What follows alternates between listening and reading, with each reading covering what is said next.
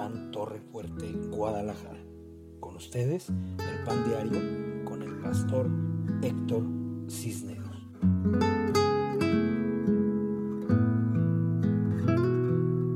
¿Cómo están? Muy buenas tardes. Bienvenidos a el Pan Diario de Casa de Pan Torre Fuerte, Guadalajara, desde el occidente de la nación hasta donde nos lleve el viento. Hoy es un día tan bello, tan especial y tan propicio para compartir la palabra de Dios, para llenarnos de la presencia del Espíritu Santo y que el gozo y la paz del Señor nos guíe, nos guarde, nos unja y nos llene de su verdad. Por favor, hoy vamos a estar en una pequeña porción de la Escritura en Mateo capítulo 4. Si me acompañan mientras saludo, está conectada Karina Sesma. Te saludo, hija, te bendigo. Celia Chávez Valencia. Muchas bendiciones, qué bueno que estás conectada. Cristal Vidal, buenas noches, te saludo y te bendigo. Quetzal Día, hola, buenas noches. Un saludo, grandes bendiciones para ti. Dana Navarro, buenas noches, qué bueno que estás conectada. Te saludamos y te bendecimos en el nombre de nuestro Señor Jesucristo. Pati Castro, un saludo, un abrazo, grandes bendiciones para ti, hija, te bendigo. Eh, Maye García, te saludo, hija. Un abrazo doble, ya sabes, ahora con el futuro eh, en tu panza. Bendecimos el fruto de tu vientre. Eloína López Ochoa, te mando un abrazo, te bendigo, te amo. Que Dios te llene de salud, de paz y de bendiciones. César García, un abrazo fuerte. Que Dios te llene de luz, de alegría, de bendiciones y gozo. ¿Quién más tenemos? Alejandrita, me dicen. Un saludo, Ale, te, bendecimos, bendecimos a Dante. Qué bueno que estás conectada. Nélida Valens, te mandamos un saludo grande de bendición. Qué bueno que estás acá, te amamos y te bendecimos. Mm, ¿Quién más tenemos? Mario Peliza, un saludo fuerte de bendición. Que Dios te llene de alegría, de gozo, de paz y de buenas, buenas bendiciones de parte de Dios. Eh, Jacqueline Díaz, Brambila, te saludamos. Jacqueline, qué bueno que estás conectada. Te mando un abrazo, hija. Te bendigo en el nombre de Cristo Jesús. Seguimos orando, seguimos protegiendo y fortificando tu casa y bendiciendo la vida de tus hijos amados. David Enríquez Navarretes, mi querido David, un saludo fuerte de bendición. Qué gusto poder saludarte y bendecirte, amado amigo. Te mando un fuerte abrazo. Julián Vidal, te saludo, mi querido Julián. Te bendigo, te mando un abrazo, que Dios te llene de luz, de paz, de amor, de bendiciones. Lucila Mercado Rodríguez, te saludo, hija. Que Dios te bendiga, que Dios te guarde, que la paz de Cristo esté siempre en tu corazón. Te bendigo. También está Mari Fello. Mari Fello, los saludamos. Les mandamos un abrazo, los bendecimos cada día. Qué gusto verlos conectados. Benditos sean. En verdad, qué bendición que estén con nosotros. Gladys Aguiar Sesma, te saludamos. Gladys, estamos en oración por ti, por tus hijitos, por Eddie, por Romina. Les mando un fuerte abrazo, cariñoso, de gran bendición. Que Dios me los cuide, los proteja y los guarde y los unja con su paz y con su gracia. Julián Vidal, saludos, claro que sí, mi querido Diamante Negro, te mandamos un fuerte abrazo. Te bendecimos, que Dios te guarde y te proteja. Está también conectada María Cristina Arroyo. Cristi, qué gusto saludarte, hija. Estuviste en la mañana en el discipulado de ovejas de su prado. Qué gran bendición. Te saludo y te bendigo. Eh, Malú, Malú, te bendecimos. Te mandamos un fuerte abrazo. Qué bueno que estás con nosotros. Que Dios te guarde, te proteja, te llene de paz, de amor, de gracia y de grandes y poderosas bendiciones. Mamita Berta Mendoza, le saludo, le bendigo. Qué gusto saludarla. Le mandamos un fuerte abrazo triple, uno por Liz, otro por mí, otro por Emanuel. Que Dios me la proteja, la guarde, la bendiga y la unja y la llene de su paz, de su amor y de su gracia. Camila Marín, Dios te bendiga. Qué bueno que estás conectada. Te mandamos un abrazo. Dios te bendiga. Grandes y poderosas bendiciones para ti. Que Dios te llene de alegría. Mariana Rubio. Un abrazo, Mariana, que Dios te bendiga. Qué gusto verte conectada. Te mandamos un abrazo, un saludo para ti, para tu familia. Que Dios me los cuide, los guarde, los proteja y los bendiga. Silvia Rojas González, te mandamos un saludo fuerte, grande de bendición. Que Dios te llene de paz, de amor, de alegría. Que Dios te bendiga siempre en el nombre de Cristo Jesús, nuestro Señor, nuestro amado Dios. Qué gozo estar en esta hermosa noche compartiendo con ustedes, eh, con la libertad gloriosa, con el amor de Dios en nuestros corazones. Bueno, esté conmigo en el libro de Mateo capítulo 4. Mateo capítulo 4 eh, un pasaje muy conocido, es como encontrarse con un viejo amigo y saludarlo. Mm, hemos estudiado mucho esta palabra, estuve arrancándole unos trazos preciosos, me da mucho gusto poder eh, tener algún entendimiento de la palabra de Dios y compartirlo con ustedes en este tiempo tan hermoso que Dios nos ha regalado en la mesa eh, de Casa de Pan Torre Fuerte, Guadalajara. Dice, entonces Jesús fue llevado por el Espíritu al desierto para ser tentado por el diablo. Y después de haber ayunado cuarenta días y cuarenta noches, tuvo hambre. Y vino el tentador y le dijo, si eres el Hijo de Dios, di que estas piedras se conviertan en pan. Y él respondió y le dijo, escrito está, no solo de pan vivirá el hombre, sino de toda palabra que sale de la boca de Dios. Entonces el diablo lo llevó a, una santa, a la santa ciudad, pues, a Jerusalén, y lo puso sobre el pináculo del templo y le dijo, si eres el Hijo de Dios, échate abajo, porque escrito está, a sus ángeles mandará acerca de él, y en sus manos te sostendrán para que no tropieces con, eh, tu pie con piedra. Y Jesús le dijo, escrito está, no tentarás al Señor tu Dios. Otra vez lo llevó el diablo a un monte muy alto y le mostró todos los reinos del mundo y la gloria de ellos, y le dijo, todo esto te daré si postrado me adorares. Entonces Jesús le dijo, vete, Satanás, porque escrito está, al Señor tu Dios adorarás y solo a Él servirás. Y el diablo entonces lo dejó, y he aquí vinieron los ángeles y le servían. Oremos un momento. Padre, en el nombre de Jesús te agradecemos tu presencia, tu gracia, tu bondad y tu palabra. En esta hermosa noche, Padre, nos deleitamos al conocer tu voluntad y te amamos. Te pedimos, Padre Dios, que hagas un milagro poderoso sobre cada uno de los que están conectados. Cada quien viene, Padre, a ti con una necesidad, con hambre y sed, buscando tu palabra y buscando tu presencia. En esta noche, mi Señor, nos ponemos en tus manos. Te pedimos, amado eterno, que tu presencia nos guíe, que tu voz nos lleve, Padre, a lugares espaciosos, que seamos llenos de salud, de paz, de gozo, de alegría, de grandes bendiciones y de tu misericordia en Cristo Jesús nuestro Señor. Dice acá que Jesús fue llevado por el Espíritu Santo al desierto y lo lleva específicamente para ser tentado por el diablo. Es impresionante que es lo yo lo pongo. Antes que el diablo diga yo estoy detrás de él, yo lo pongo. Como enseña la escritura, de esa misma forma Dios permitió que Satanás tocara al siervo Job y el siervo Job pasó todas las pruebas. Jesucristo fue tentado, Pedro fue tentado, Señor le dijo, te han pedido para zarandearte y pido a Dios que no sea quebrantada tu fe. O sea, Dios permite la operación del enemigo sobre nosotros para ser probados, para ser tentados por Satanás. La palabra peirazo, peirazo es la palabra tentado, peirazo, quiere decir perforar. El enemigo perfora, entra, irrumpe.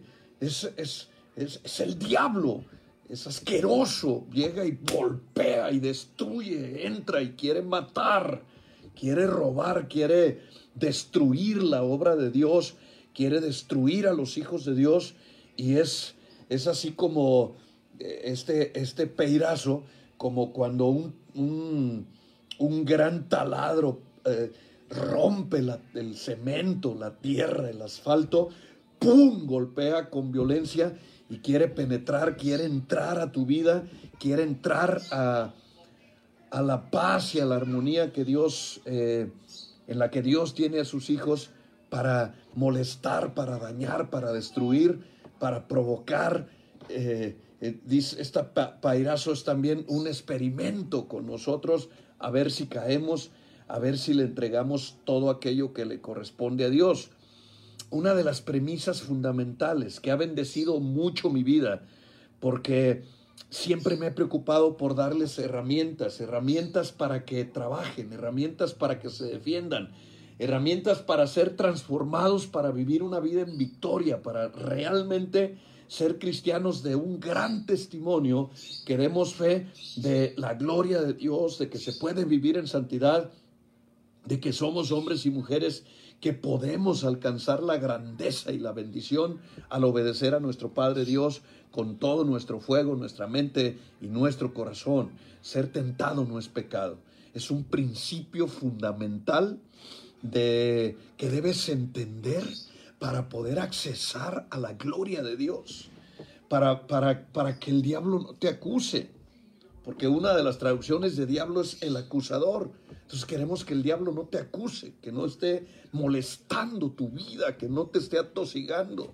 Ser tentado no es pecado, es muy natural. El diablo va por los hijos de Dios. El demonio, como he enseñado en muchas ocasiones, el demonio no está en las cantinas, no está en los bares, no está en los lugares de putrefacción y de perdición. El demonio está en las iglesias, en la casa de los cristianos, operando entre aquellos que son peligrosos para el reino de las tinieblas porque son la luz del mundo, porque traen la palabra de, salvación, porque nosotros somos portadores de la gracia de Dios. Entonces viene a destruir, viene con fuerza, le decía, como un taladro que rompe el asfalto, se mete y entra penetrando fuerte, eh, violentando la vida de los hijos de Dios para tentarlos, para perforarlos, para, para intentar arrancarles la santidad y así sin santidad al provocar el pecado, cuando, el, cuando uno peca, abre las puertas de maldición. Lo único que le da poder al diablo es tu pecado, no hay otra cosa no hay más, no, no se puede dar, el, diablo no tiene poder, pero cuando pecas, cuando cometes acciones incorrectas, cuando te equivocas en el camino, te he dicho aún que aún lo bueno es malo cuando no es lo correcto. Cuando no estás haciendo lo correcto, eres blanco fácil para que ese, ese perforador entre y destruya y rompa la armonía y la paz de los siervos de los hijos de Dios. Entonces, era tan necesario este pasaje en la Biblia. Creo que es de, de esas escrituras que son obligadas, que tenían que ocurrir, que teníamos que ver a Cristo en medio de la tentación, teníamos que ver a Cristo eh, más humano que nunca, expuesto a, a las garras de Satanás, expuesto a las tentaciones más humanas para poder aprender de él, para poder vencer la tentación. Entonces es un pasaje necesario para efecto de una enorme enseñanza. ¿Por qué? Porque Dios usa los desiertos. Dios usa los desiertos para probarte. Dios usa los desiertos para purificarte. Dios usa los desiertos para protegerte. Los desiertos no son cosa mala. Nos enseñaron mal como en alguna ocasión ya les he enseñado aunque me cuesta trabajo, es más fácil. La gente cree más fácil una mentira porque le conviene que creer una verdad comprobada bíblicamente porque eh, no quiere retractarse de lo que tanto tiempo creyó. Y lo más correcto es que cuando conoces una verdad, la verdad te haga libre. El desierto no es tan malo. El desierto es bueno. Igual me decía una ocasión, imagínate que te estás muriendo, ¿qué harías? le dije, eh, eres muy sádico, le contesté, porque además era un pastor. Le digo, ¿por qué quieres que me esté muriendo? Quiero saber qué harías, porque eh, eres una Biblia caminando. Y se molestaba un poquito porque yo, pues Dios me ha dado una mente de fotocopiadora. Yo me sé las escrituras y no me jacto, pues me las sé y me gustan, disfruto de la palabra, etcétera, etcétera. Y le digo, pues si me estuviera muriendo estaría pidiéndole a Dios, vamos a encontrarnos.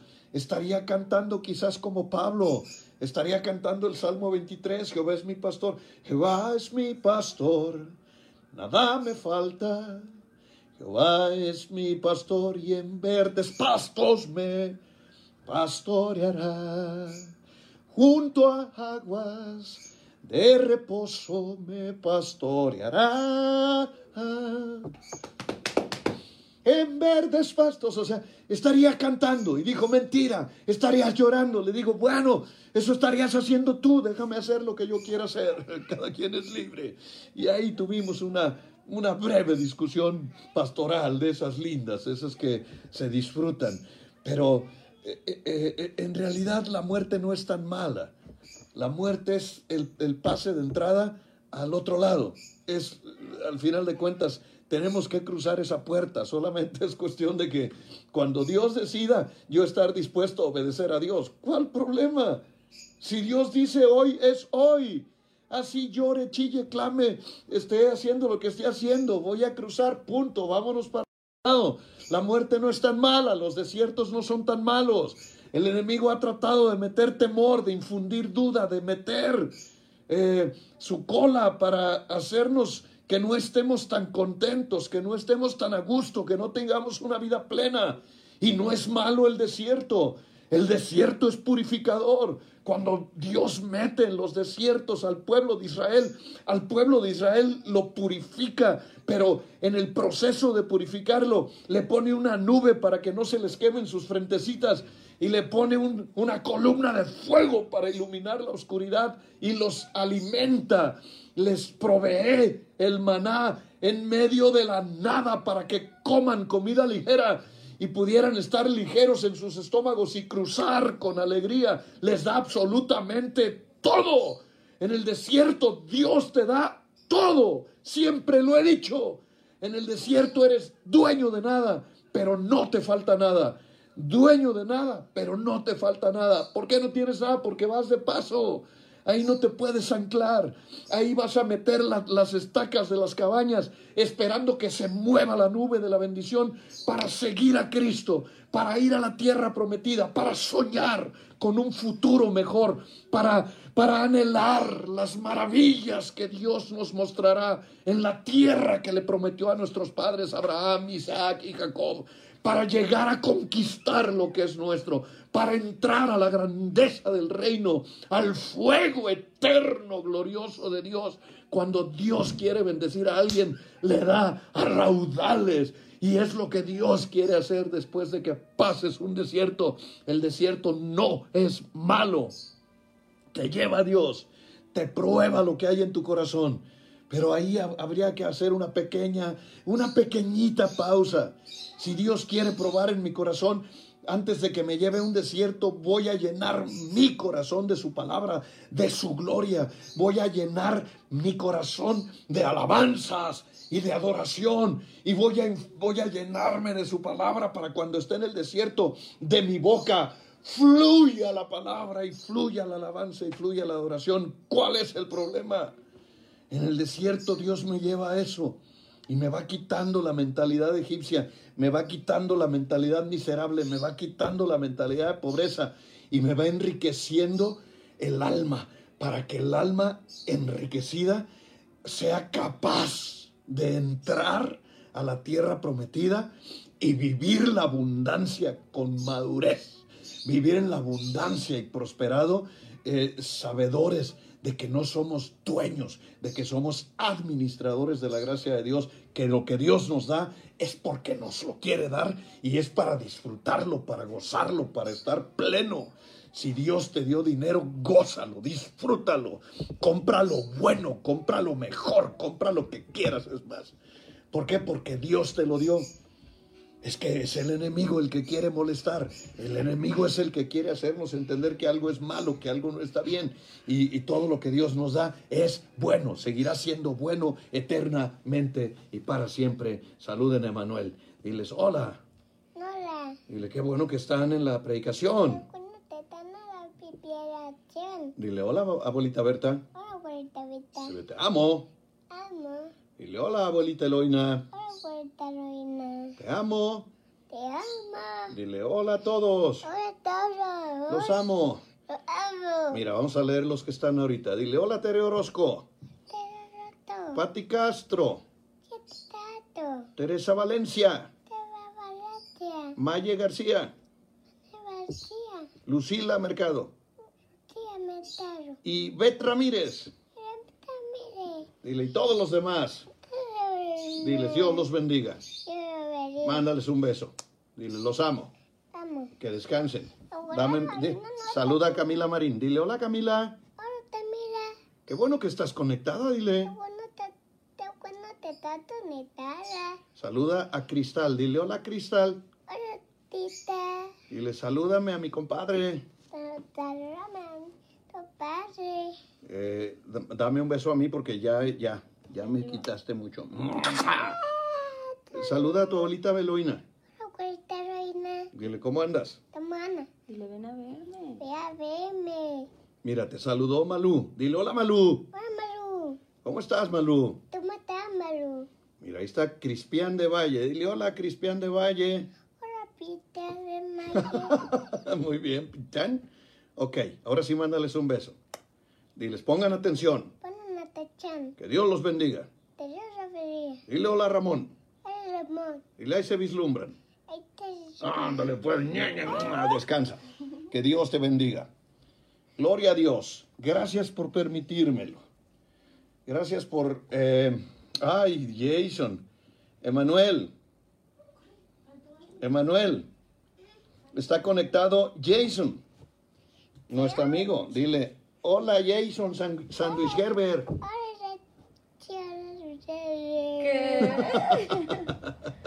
Jason. Shamash- El Shamashek.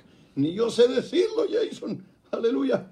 Eh, eh, dile hola María del Toro. Hola, María. Ahora sí ya vete, porque ya es hora de predicar. Que Dios te bendiga. Era porque el apellido de Jason sí es complicadito.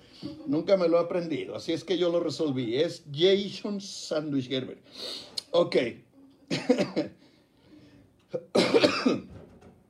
No hay mejor lugar que un desierto. En el sentido de que en el desierto no estoy, no estoy invitando a nadie a que sea mediocre, ni a que... No, lo que quiero es que entiendas que el, de- el desierto te va a promocionar. O sea, cruzar un desierto te lleva a la tierra prometida. Por eso, si voy a la tierra prometida, entonces voy a cruzar el desierto y lo voy a hacer conforme a la voluntad de Dios y voy a recibir la provisión y voy a confiar que Dios me va a purgar, me va a quitar una mentalidad incorrecta y me va a llevar a una mentalidad de reino, una mentalidad de conquista, una mentalidad en la que voy a ser una persona completamente llena del poder de Dios. Y a Cristo lo pone en un desierto. A Cristo lo pone en un desierto y lo estaba promocionando. Después de que Cristo sale de- del desierto y de que pasa las tentaciones, si usted ve Mateo en el, en el capítulo 4, versículo 12, antes de eso tiene un, un subtítulo que dice, Jesús principia su ministerio. Para Jesús poder empezar su ministerio, era menester que pasara por ese desierto. Si no cruza, si no entra en ese desierto, Jesucristo no empieza el ministerio, Jesucristo no va a la cruz, Jesucristo no muere por ti, por mí, y tú y yo nos vamos al infierno. Entonces era necesario el desierto, tenemos que entenderlo, meter en la cabeza y quitar esa vieja costumbre de los cristianos tradicionales que, que solamente usan el cristañol porque así los enseñaron. Ay, estoy pasando un desierto. Pues gloria a Dios. Ahora, no confundas un desierto con las consecuencias de tu pecado. No confundas un desierto con problemas en los que te metes a causa de estar viviendo en situaciones incorrectas. Hay que ordenarse la vida. No hay nada más hermoso que ordenarse la vida. No hay nada más bello que ser una persona, una persona libre, libre de pecado, libre de cargas, libre de porquería, libre de todo, limpios, purificados internamente de pensamientos buenos, de, de bellos sentimientos, de tener todo lo bueno dentro de mí para que lo bueno que está dentro de mí fluya hacia los demás y yo sea como una fuente de bendición conforme a la palabra. Qué bello es ser libre. Entonces quiero ir al desierto para liberarme, para estar bien. Punto número dos que hay que entender es que el que te lleva al desierto es el Espíritu Santo. Entonces, si, el Espíritu Santo me lleva al desierto es porque es bueno ir al desierto. No hay un versículo, no hay un versículo donde alguien más lleve al desierto a una persona eh, cuando, por ejemplo, cuando Moisés fue desterrado, lo sacaron de Egipto y fue desterrado. Y Moisés hace algo inaudito, algo que no me cabe en la cabeza. O sea, no es juicio hacia el patriarca. El patriarca, él sabe por qué tomó su decisión. Pero si yo hubiera sido Moisés y me sacan de Egipto, me voy a la tierra prometida. ¿Por qué? Porque de ahí son mis padres. Si a mí me, me sacaran, vamos a suponer que yo vivo en Estados Unidos y me sacan de Estados Unidos, no me voy a Guatemala, ni me voy a Perú, ni me voy a, a, Chile. O sea, no tengo nada malo contra Chile, Perú, Guatemala, ni Colombia, ni Belice, ni Venezuela, ni Paraguay, ni Uruguay, ni Francia, ni ningún lugar. No tengo nada contra ningún país. Pero si me sacan de Estados Unidos, me voy a México, porque México es mi país. Hay una lógica, hay un sentido común. Y a Moisés lo sacan de Egipto, de tirar hacia la tierra prometida, se va a Madián. Por eso el proceso de Moisés, en lugar de durar solo esos 40 años, cruza el desierto, eh, llega a la prometida, eh, tiene la revelación, la visión con Dios, va y regresa a Egipto y nos ahorramos 40 años de historia que Moisés pasa en, en, en Madián, 40 años de historia en los cuales no está escrito más que el último año cuando dice en Éxodo capítulo que estaba pastoreando las ovejas de su suegro y ve, tiene una visión y va y es eh, llamado por Dios. 40 años después, de lo poquito que se sabe es que llegó a Madián y que quiso ser Superman otra vez y se peleó. Moisés, ¿por qué te estás peleando? ¿Por qué no entender procesos de Dios? Cuando tú te metes al desierto, tú pagas tu desierto, porque es tu problema, porque eh, usa los caminos lógicos. Es como cuando Dios llevó a Abraham a la tierra prometida y hubo hambre en la tierra. La pregunta es, ¿quién lo llevó? Dios. Entonces, ¿qué tenía que hacer Abraham? Hincarse y pedirle a Dios que le diera de comer. Y no hizo eso, fue Egipto, de ahí la maldición de Egipto. Hay que tener sentido común. Si Dios me lleva a un lugar, Dios me va a prosperar en ese lugar. Si Dios me, me, empieza a proveer para algo, Dios va a darlo completo. Lo que está haciendo son pruebas de fe, pero son pruebas de fe para mí, para que yo crezca, para que yo me desarrolle, para que tú te desarrolles. Las promesas de Dios son en Él sí, en Él amén. a donde Dios te lleva, Dios te bendice, Dios te, Dios te prospera, Dios te da, Dios te ayuda. Ahora, si, si tú te fuiste, entonces trabájale para que Dios te ayude eh, eh, en tu trabajo, para que te ganes el sustento. Pero, pero es muy bello ir al desierto, te lleva el Espíritu Santo. Número tres, siempre hay un propósito. O sea, nunca te lleva nomás para que tenga, para que se entretenga. O no te lleva para, ah, hay que hacerle una broma a mi muchacho, échenlo al desierto, y que se queme poquito y que le salga un alacrán. No, Dios no está bromeando. ¿Tiene sentido del humor? Sí, pero no es un bromista payaso. Dios es serio, Dios te lleva con un propósito. Cada vez que Dios te lleva a un desierto hay un propósito de destino y hay una transferencia. Es decir, Dios te lleva a promocionarte en el desierto para llevarte a una mejor gloria. Gloria entonces a Dios. Entonces, eh, hay un propósito y le da, eh, dije, el versículo 2, dice, y después de haber ayunado 40 días y 40 noches, le da el escenario perfecto para la prueba del hambre. Porque un día les preguntaba en casa de pan, estábamos, no sé si en discipulado, pero sí estábamos muy en corto, porque les decía, ¿por qué creen que ayunó el Señor? Y se empezaron a poner místicos, no, pues es que iba a empezar su ministerio y tenía que arrancar con todo. No, pues es que ayunó porque eh, quería ponernos el ejemplo y echaron un montón de mentiras. ¿Por qué ayunas en un desierto? Porque en un desierto no hay nada. ¿A qué lo llevó Dios al desierto? A que no comiera. para debilitarle la carne para que crezca su fe. Porque si no está débil la carne, el diablo te tunde. Es más fácil que el diablo tunda a una persona que está satisfecha. Hablo que está llenita, que está tranquila, que tiene dinerito, que tiene todo completo. Llega el diablo y te tunde porque estás descuidado. Pero cuando tienes problemas, te doblas las rodillas. Cuando tienes hambre, le lloras al Señor. Cuando viene el día de pago, si no hay dinero, estás clamando. O sea, vamos a usar la lógica de Dios para entender a Dios. Le pone un escenario perfecto y llega el diablo, abusador, que él siempre va a tomar las circunstancias, o sea, tus circunstancias son el escenario perfecto para que ese maldito venga a molestarte la vida. Y le dice, dile a las piedras que se conviertan en pan. O sea, tienes hambre y aquí hay muchas piedras. No hay nada más. Estamos en la, en la salida del desierto.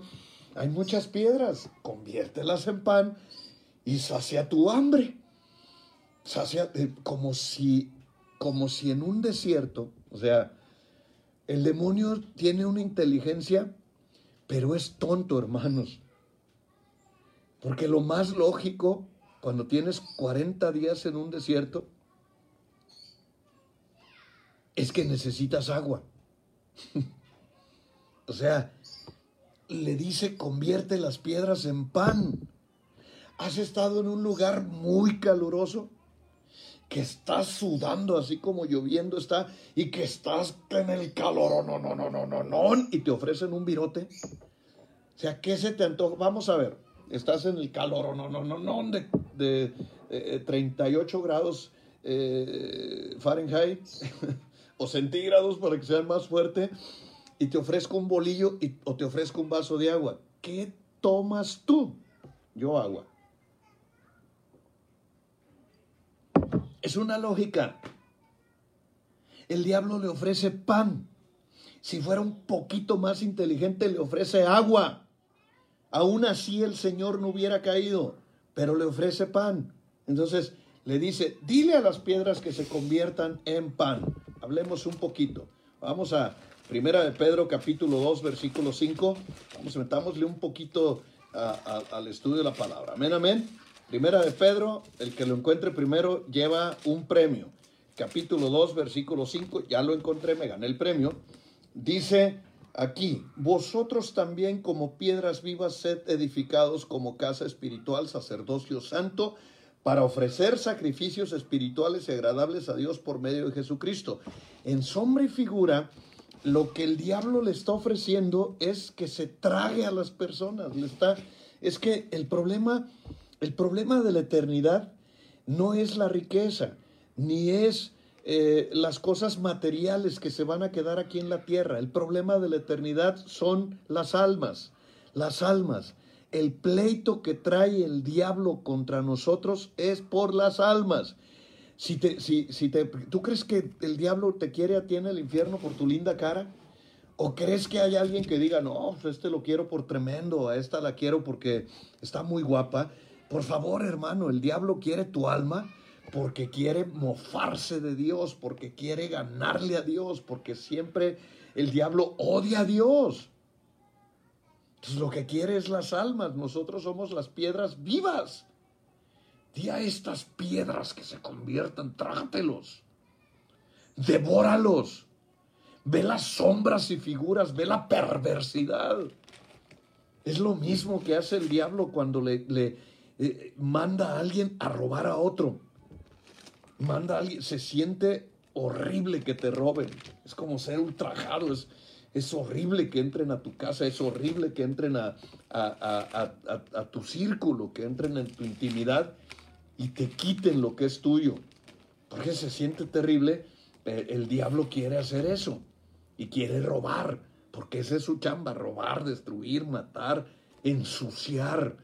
Qué horrible cuando ensucia y deja, deja testimonios en el suelo, deja personas completamente muertas en su pecado, los saca del destino, los lleva a, deambular como si fueran parias, como porquería, en la vida porque perdieron su destino, porque cayeron en la tentación y quería que Cristo perdiera su destino. Por eso le estaba invitando, cómetelos, cómete, cómete las piedras. Las piedras simbolizan a los seres humanos. En Job capítulo 5, versículo 23 dice, pero aún con las piedras del campo tendrás tu pacto y las fieras del campo estarán en paz contigo. Con las piedras del campo tendrás tu pacto, con los hombres tendrás tu pacto. Dios hace pactos con los hombres. ¿Qué quiere romper Satanás con esta palabra? Él quiere romper el pacto que Dios tenía con los hombres al enviarle al más hermoso de los hijos de los hombres y robarnos nuestro destino. Porque si Cristo se hubiera comido una galleta de un terrón, hubiéramos perecido todos. El diablo reinaría para siempre y la adversidad, la maldad, la podredumbre y la destrucción y la desolación vendría sobre la tierra. Hubiera sido un caos total. Por eso es necesario entender, no peques aunque tengas hambre. No cometas errores, aunque eh, a la tentación se le vence, con el escrito está, que es algo muy fundamental, versículo 4, escrito está no solo, de, fíjate cómo le cita la Biblia, le está citando Deuteronomio capítulo 8, versículo 3. Mm, a ver de mis Biblias, hay alguien que cheque, es versículo, Deuteronomio 8, 3, le, le dice, escrito está, no solo de pan vivirá el hombre, sino de toda palabra que sale de la boca de Dios. nuestro alimento es la palabra. Lo que nos da la fuerza es la palabra. Lo que nos sacia es la palabra. Lo que nos hace ser fuertes es la palabra. La proteína espiritual nos la da la palabra gloriosa, bendita y excelente de Dios. Lo que nos hace ser personas fuertes en tiempos de adversidad es la palabra. Lo que nos hace vencer una crisis es la palabra. Lo que nos hace vencer la enfermedad es la palabra. Lo que nos hace tener matrimonios exitosos es la palabra. El escrito está, es la respuesta, es la solución a todos nuestros problemas. La palabra bendita de Dios. En Efesios 2.20 dice, edificado sobre el fundamento de los apóstoles y profetas siendo la principal piedra del ángulo Jesucristo. Cuando la Biblia habla de piedras, se refiere o a Cristo, o a Pedro, o a la iglesia, o a nosotros. Es terrible esta palabra. En sombras y figuras, el diablo asqueroso le está diciendo que se mueran ellos, no tú. ¿Por qué te tienes que morir tú si se pueden morir ellos? Salva tu buche, salva tu estómago, sálvate tú. Es el egoísmo en, el extremo más asqueroso. Por eso que la gente egoísta es así. Si, si, todavía escucho cristianos que dicen de que lloren en tu casa, que lloren en la mía, mejor que lloren en la tuya, y lo dicen y ja, ja, ja, y cuando escucho eso digo, qué insensatez. Yo como pastor no quiero que llores, prefiero llorar yo, pero que tú no llores. Porque eso, eso es amor por las piedras, eso es amor por las almas, eso es amor por ti. Yo no quiero que tú llores, tu llanto es mi dolor. Cuando tú estás mal, fíjate, fíjate, fíjate, porque la Biblia dice, fíjate en el testimonio de tus pastores, aprende de ellos. Necesitamos entender la palabra en el, en, en el escrito está, si es de Deuteronomio, aquí me lo está subiendo Cari, es Deuteronomio 8.3. O sea, Jesucristo le está citando la palabra, la misma palabra que sale de la boca de Dios, porque las tentaciones se vencen con el escrito está. No hay otra forma de vencer la tentación. No eres tan fuerte. Cuando, cuando Timoteo eh, eh, andaba siendo tentado, fíjate lo que le dice Pablo. Yo me imagino el diálogo entre Timoteo y Pablo. Timoteo diciéndole, es que Pablo, veme, estoy guapo, veme cómo estoy y, me andan siguiendo las muchachas. Y Pablo le dice, aléjate, huye, huye, no sea tonto, vete, córrele. Más vale que digan aquí corrió que aquí quedó su testimonio. Si cuando venga la tentación es para, mira, pies en polvorosa si no tienes una palabra para vencer la tentación. Porque ser tentado no es pecado, pero una vez que caes, ya cometiste el pecado, tenemos un problema porque la paga del pecado es muerte. Entonces, ¿qué quiere el diablo? La muerte. Por eso te estoy diciendo lo que te estoy diciendo. No estoy forzando la escritura. Está bien claro, trágatelos a ellos, que se mueran ellos. La paga del pecado es la muerte. Sálvate tú, ellos, ellos no importan. Y el pensamiento cristocéntrico es, tú importas, yo importo, todos importamos, nos ayudemos pues. Nos ayudemos, estemos el uno por el otro. Entonces, si así como puso Elizabeth, patitas, ¿para qué las quiero? O sea, hay tentación, córrele, vámonos, córrele, huye. ¿Por qué? Porque la tentación es, es voraz, quiere tu destino. El diablo no, no viene a acariciarte. Escúchame, el diablo no tiene ni pizca de misericordia. Una vez que te atrapa, es para matarte, es para destruirte, es para desgarrarte. Y luego vemos vidas desgarradas, luego vemos vidas aplastadas, luego vemos vidas hechas pedazos y dice, eh, eh, la misma persona voltea y pide misericordia y dice, ayúdenme. Sí, pero es que caíste en un momento dado y le diste pie al diablo, abriste la puerta y hay que tener cuidado. O sea, por favor. Sí, sí, eh, es, es muy raro mi ejemplo, pero si llega a la casa un marihuano con una escopeta y te toca y tú lo ves por la mirilla, ¿quién? Y te dice, yo vengo a matarlo, ¿le abres? Por eso digo, es muy raro, pero eso es lo que hace el diablo. Toca la puerta con la tentación y lo que viene es a matarte, lo que viene es a destruirte, lo que viene es a robarte. Así es que en cuanto estés tentado, malo, gracias, a correr, a correr. Pon pies en polvorosa, vete. O, si ya eres un cristiano maduro, con palabra de Dios vence. A causa de Cristo no puedo cometer este pecado. A causa de Cristo no de ninguna manera puedo yo hacer esta situación porque escrito está y te defiendes con el escrito está y lo vences al infeliz y vamos, empiezas a crecer y vas para adelante. Eh, Mateo capítulo 4, versículo 5. Vamos a la segunda tentación. Rápidamente se nos está acabando el tiempo. Vamos a ver si se nos está acabando y necesitamos eh, darle con todo. esta tentación, vamos a revisarla. Eh, un premio a quien llegue primero es Mateo capítulo 4, versículo 5 y que lo anote, porque si no va a decir, yo llegué primero, ya llegué, gané el premio. Mateo 4, 4, 5. Oigan, vamos a empezar a dar premios. Saben que tengo, tengo las estrellas de David. Una estrella de David es para Patti Sesma. Otra es para Patti Castro otra es para Dana Navarro. No me acuerdo quién más, pero eh, eh, ya tengo esas tres estrellas y vamos a empezar a dar premios al que, al que llegue primero los versículos, porque tenemos estrellas de David para regalarles. Eh, es más bienaventurado dar, así es que yo quiero, yo quiero que amen Israel.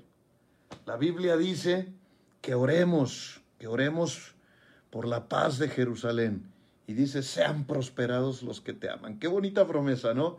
Entonces nosotros vamos a amar Jerusalén. Entonces vamos a empezar a hacer unas competencias a ver si llegan primero que yo a la Biblia. Aquí por lo pronto ya les gané. Mateo capítulo 4, versículo 5. Amén. Dice, entonces el diablo lo llevó a la santa ciudad, la ciudad santa es Jerusalén, a la santa ciudad, y lo puso sobre el pináculo del templo y le dijo, si eres el Hijo de Dios, échate abajo. Y fíjate la astucia del maldito. Veas, quiero que veas la, astucia del, del, asqueroso diablo. Le dice, porque escrito está. O sea, vi cómo te defendiste, ahora te ataco como tú te defendiste. Es astuto, es, es, una serpiente. Entonces le dice, eh, entonces el diablo lo llevó a la ciudad santa y lo puso sobre el pináculo y le dijo, si eres el Hijo de Dios, échate abajo, porque escrito está, a sus ángeles mandará cerca, cerca de ti, a sus ángeles mandará cerca de ti y en sus manos te sostendrán para que no tropieces en pie con tu pie en piedra. Y Jesús le contestó, escrito está, también no tentarás al Señor tu Dios.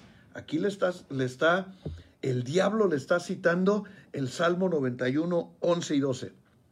A ver, alguien que publique el Salmo 91, 11 y 12, por favor, así como está publicando Jackie, acaba de publicar Mateo 4, 5. Entonces el diablo le dio salsa y lo puso en el pináculo del templo. Muy bien, Jackie, pero prueba no superada. Yo ya lo, lo había leído. Eh, yo, pastor, Mari, Mariquita, claro que sí, cuenta con eso. Yo te llevo un Maguen David y cuando nos veamos ahí va a estar una para ti, mi querida Mari, y alguien que encuentre el Salmo 91, versículos 11 y 12, para que vea lo que es el, el diablo desgraciado, que quiere decir sin gracia por los religiosos, que luego dicen, ay, hijo, sin gracia, o sea, desgraciado, sin gracia. Eh, le cita el Salmo 91, 11 y 12. Ya, ya lo publicó mi esposa, mi amada esposa, maravillosa, bella, ganaste un premio, mi amor, tú lo escoges. Dice, pues a sus ángeles mandará cerca de ti a que te guarden en todos tus caminos y en las manos te llevarán para que tu pie no tropiece con piedra. Ya lo publicó también Patti, pues ya ganó mi esposa. Así es que Patti, un aplauso para Patti. Ramón Armando, Pastor Ramón, un aplauso para el Pastor Ramón, tampoco ganó, mi esposa se lo llevó. Y Jacqueline Díaz Brambila, también un aplauso, mi querida Jackie. Eh, si ven ahí en por orden de aparición, Liz Cisneros, la más hermosa de todas las mujeres del universo mundial. Entonces, eh, aquí Dios instituye un principio bíblico del uso correcto de la escritura. Óigame con atención. Pon atención. instituye un, un principio bíblico del uso correcto de la escritura. Pablo le dijo a Timoteo, por ejemplo, a su siervo, a su hijo en la fe, en segunda de Timoteo 2.15, a ver quién se lo echa rápido. Eh, Pablo le dijo a Timoteo que fuese un siervo correcto que usa bien la palabra. Un siervo correcto que usa bien la palabra. Porque el diablo lo estaba usando mal. El principio bíblico que Jesucristo establece aquí, cuando el diablo usa la palabra para atacarlo, es claro. La palabra uno no se usa para atacar. Dos, no se saca de su contexto. Tres, nunca Dios te va a dar una palabra contra otra palabra de Él, porque Dios no está dividido y no se pelea con Él. Por eso es 2.15, Pablo le dice a Timoteo, usa bien la palabra, dale un uso correcto. Cuatro, la palabra nunca se usa para tu conveniencia. ¿Sí me escucharon? La palabra nunca se usa para tu conveniencia. Ya la puso el pastor Ramón Horta. Pastor Ramón, te ganaste una maguen como esta que tengo yo colgada. Cuando te vea, así igualita con el colguije que me gusta a mí, que es este negro, te ganaste una maguen David. Pastor Ramón Horta Morales, desde Zacatecas, Cerro La Bufa, eh, bueno, eh, eh, el cañón de Juchipila, aleluya. Dice, eh, no, no te lo ganaste. Es, pusiste primera de Timoteo y era segunda de Timoteo 2.15. Córranle. Segunda de Timoteo. segunda de Timoteo 2.15. Pati Castro, como ya tiene una que yo le regalé, ya no le damos nada. Eh, Pati Castro, ok. Dice, no, se la vamos a dar al pastor Ramón por las buenas intenciones. Procura con diligencia, ojo con esta palabra, ya, ya me la puso, ya ves, ya. Eso quiere decir que hay, hay, están poniendo atención, hay quienes nomás me ponen ahí y ahí me dejan. Procura con diligencia presentarte a Dios, presentarte a Dios aprobado como obrero que no tiene nada de, de qué avergonzarse, que usa bien la palabra. Pati, te voy a dar un regalo muy hermoso hoy rato te lo mando. Como obrero aprobado que usa bien la palabra. ¿Cuántos dicen amén? O sea, la palabra se usa bien. La palabra no se usa para mi conveniencia, la palabra se usa para establecer la voluntad de Dios en mi vida y en tu vida. No para que eh, alguien saque partido, no, no es para, para provecho propio. Y el diablo aquí la estaba usando para provecho propio y no es, no, eso no se puede en la iglesia. Ni un pastor, ni un apóstol, ni un siervo, ni un ministro, nadie debe usar la palabra para sus fines personales y comerciales, para sus propios fines. No, jamás. La palabra de Dios es, aunque no me guste, aunque no te guste, se establece porque es la verdad. Y esa es para dirigir mi vida, para dirigir nuestras acciones, para hacer las cosas correctas. Entonces, son principios, porque el diablo atacó con la misma, con, eh, con la misma arma. O sea, como Cristo la primera defensa fue, escrito está, y le pone Deuteronomio 8.3. El diablo le pone, ah, bueno, escrito está, ¡pum! Lo golpea, se agarran a bibliazos y lo golpea con el Salmo 91, 11 y 12. Y Cristo le dice, sí, sí está, estás correcto, dice, pero escrito está también, no tentarás al Señor tu Dios. O sea, no puedes, que es tentar al Señor tu Dios? Usar la palabra para tu conveniencia, usarla para que te favorezca, usarla a favor tuyo, modificarla, torcerla poquito. No, la palabra de Dios es para que Dios sea exaltado, para que Dios reciba toda la gloria, la honra y el honor por siempre y para siempre. Pati Castro, hija, necesito que tú lleves el conteo de a quién le debo. Anota, es, es Pati eh, Sesma, es eh, Dana Navarro, eres tú y ahora mismo el pastor Ramón, eh, que les vamos a dar una y Mari de Fello. Les vamos a dar una Maguen David. Ya tengo esas cinco promesas. Después vamos a dar más. Vamos a dar más cosas. Reciente estamos contactando para traer aceite de Jerusalén. ¿Cuántos quieren aceite de Jerusalén? Vamos a traer aceite de Jerusalén y lo vamos a, regalar. Lo vamos a regalar eh, aquí haciendo alguna dinámica en la que ustedes puedan participar conmigo Vamos a regalar aceite de la unción de Jerusalén. ¿Cuántos dicen amén? Bueno, vamos a orar. Mañana vemos la, siguiente parte. Mañana es miércoles y entonces vamos a mm, mañana a dar la siguiente parte de este mensaje. Amén. ¿Cómo vencer la tentación? Así es que en el nombre de Cristo Jesús nuestro Señor, eh, espero que este día haya gran bendición para ustedes y que podamos salir adelante y que hagamos las cosas eh, con fuego en el Espíritu Santo. Amén. Padre, en el nombre de Jesús, te damos gracias por tu bendita presencia, por tu palabra y por tu amor y por tu paz. En esta noche te agradecemos que estás con nosotros, que nos ayudas a vencer la tentación. Gracias por tu pueblo. Señor, bendícelos. Yo hago una impartición de bendición. Te pido en el nombre de Cristo, mi Dios y mi Padre y mi Señor, que los llenes de tu amor, de tu luz, de tu gracia les des poderosamente, los bendigas y que se derrame tu gloria en sus hogares, en sus familias, que los que estén enfermos sanen y que les des un buen abrazo. Yo quiero un abrazo de Dios. ¿Cuántos quieren un abrazo de Dios? Un buen abrazo de bendición. Bendícelos, Padre, bendice mi casa de pan, en el nombre de Jesús. Amén y amén. Que Dios me los bendiga. Que Dios me los bendiga, los guarde, los unja, los proteja, los llene de su paz y de su gracia. Mañana a las ocho de la noche desde el horno de la casa de su viejo pastor hasta la comodidad de su mesa. El pan diario Casa de Pan Torre Fuerte, Guadalajara, mm, con un servidor que Dios...